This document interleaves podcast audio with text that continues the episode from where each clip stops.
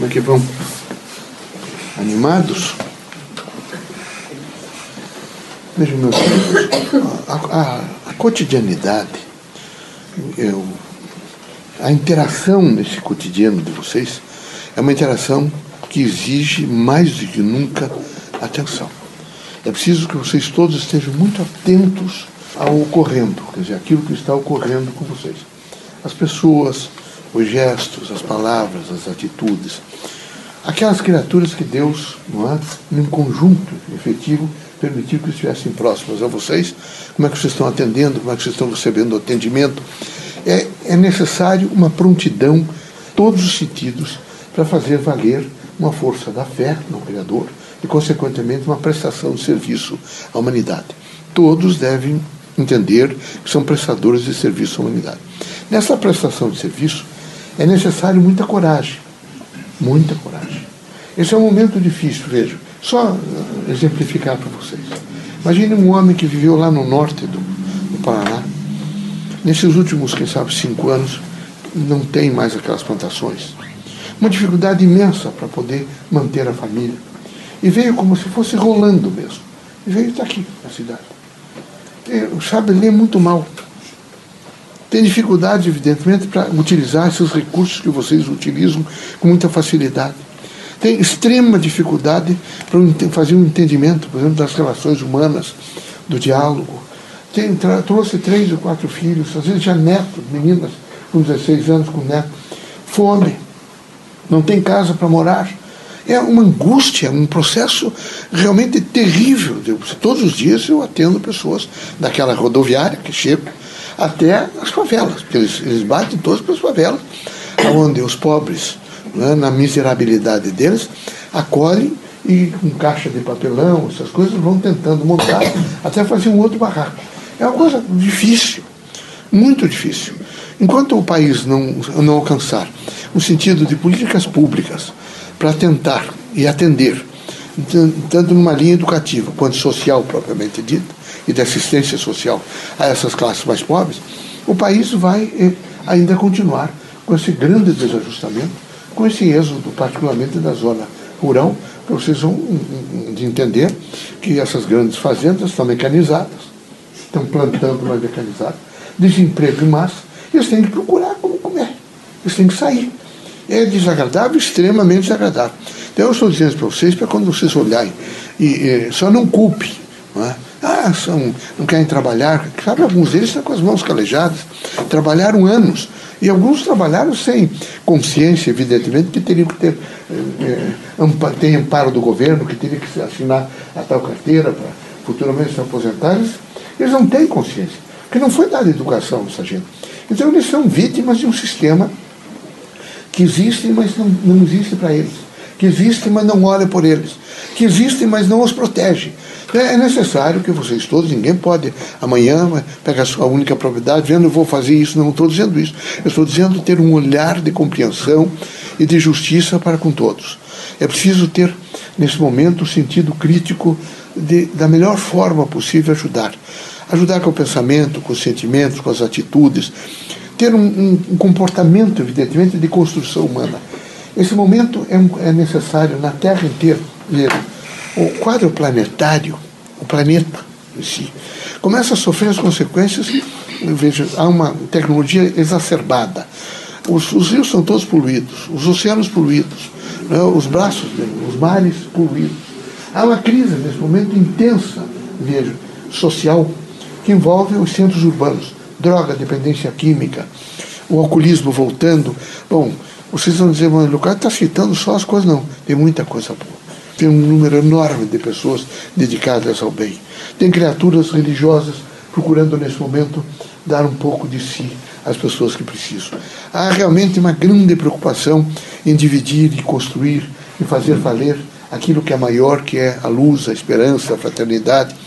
Há realmente pessoas procurando trabalho e vão trabalhar e viver não é, é, do seu fazer o seu sustento com a dignidade do seu trabalho. Há realmente um grande uma grande luz em torno então predominam o, o bem a maioria das pessoas representam o bem. Representam veja a busca da verdade representam a harmonia o trabalho, a disciplina, não é?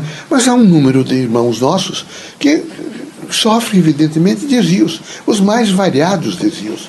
Então entram em crises, crises existenciais, crises morais, crises políticas, crises culturais, e começam a provocar grandes desajustamentos sociais em várias áreas. E esse é o momento onde a prece tem grande significado. É preciso saber orar, é preciso fazer um pouco de reflexão, é preciso meditar, é preciso muito, agradecer muito a Deus, que sabe, algumas pessoas foram colocadas ao lado de vocês. Não é?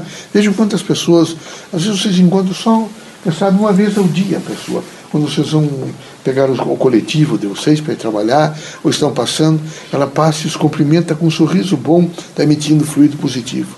Lá no emprego vocês encontram algumas pessoas, são boas, que conversam, como você vai, como tem passado, como está a sua vida, são positivas. E os, os membros da família, positivo, com uma linguagem, evidentemente, de amor, de fraternidade. Esse é o momento de se fraternizar, de se fazer solidariedade. O mundo precisa de mais solidariedade. Na medida em que houver mais solidariedade, quem sabe se atinja, veja as classes mais altas, e particularmente as elites dirigentes de todos os países do mundo, e eles comecem a ter um olhar para os, para os países mais pobres, como os países africanos, os latino-americanos, é? que são horríveis.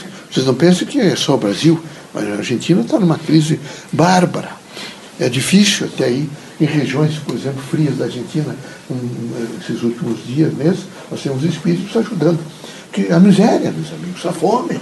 Eles estão numa situação também de degradação econômica. Vocês vão na, na, na Colômbia, na Bolívia, vocês vão no Equador. Então há realmente grande América Central em crise, em crises graves. É? Esse Haiti em crise. Então é uma grande transformação, mas predomina o bem. E o bem vai vencer. Sempre que vocês ouvirem falar, ah, essas crises, isso parece que vai tomar conta, vai destruir, ninguém vai destruir nada. Não tem bomba nenhuma que destrua a terra. Não tem mal nenhum que possa destruir a força do bem, a força de Deus. É preciso a convergência do pensamento de um lado positivo. É preciso sempre avaliar o sentido, vejo, do bem no seu sentimento, na sua, na sua concepção, na sua consciência, na sua maneira de fazer. É preciso, por exemplo, quando vocês todos estiverem se, per se perguntando muito, o que é que representa a fé para mim? O que é que representa, por exemplo, eu me dedicar a construir um mundo melhor eh, nessas frentes civilizatórias, não é? Que se especializaram em fazer assistência social, porque isso é uma educação assistencial que é feita nos centros espíritas, nas casas católicas, evangélicas, todos, que atende, atende só no, no atender a pessoa, no falar, no dizer, ele já está aprendendo uma urbanidade, uma linguagem mais amena, é? Está recebendo um pouco de carinho. Esses elementos todos se somam numa linha educativa. E isto representa muito numa construção humana. E há de crescer isso e trazer mais benefício. Quero dizer também a vocês que vocês precisam levantar-se um pouco. Eu sinto ainda entre alguns espíritas um sentido contínuo de preocupação demais com eles mesmos. Demais assim só com sua família. A família de vocês é humana. Não é só biológica. Vocês não podem só imaginar, não é porque meu filho está desempregado, que meu filho agora tem isso, que a minha composição. Vocês têm que pensar e agradecer a Deus, no sentido geral, pedindo que forças do bem, nesse momento, ilumine e, e, e permitam uma construção maior para que todos possam se beneficiar. Não dá para se manter, não é? é? O país optou por uma escola de agradar os vencedores. É, é fazer o voto para os vencedores, a proposta para os vencedores, os que se vestem bem, os que são chamados de ricos. Então, é, é um, aparato todo, tem até escolas especializadas para os vencedores. É o processo dos vencedores. Os vencedores precisam receber tudo. É o teatro para os vencedores, é o cinema para os vencedores, é a televisão para os vencedores. E esse é o momento de se olhar um pouco, não é para os vencidos, eu não gosto de chamá-los de vencidos, mas lembrar que há pessoas caídas, até nas sarjetas e que era preciso ter um olhar para com essas pessoas. Não dá para pensar só nos vencedores.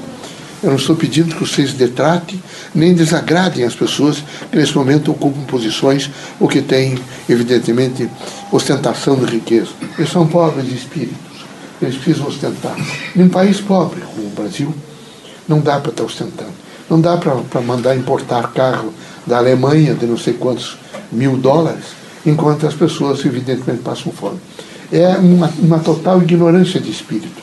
Era preciso ter uma construção maior, interior, não é? Consequentemente, um andamento moral mais forte para que o homem pudesse entender que ele tem que aprender a dividir e solidarizar-se.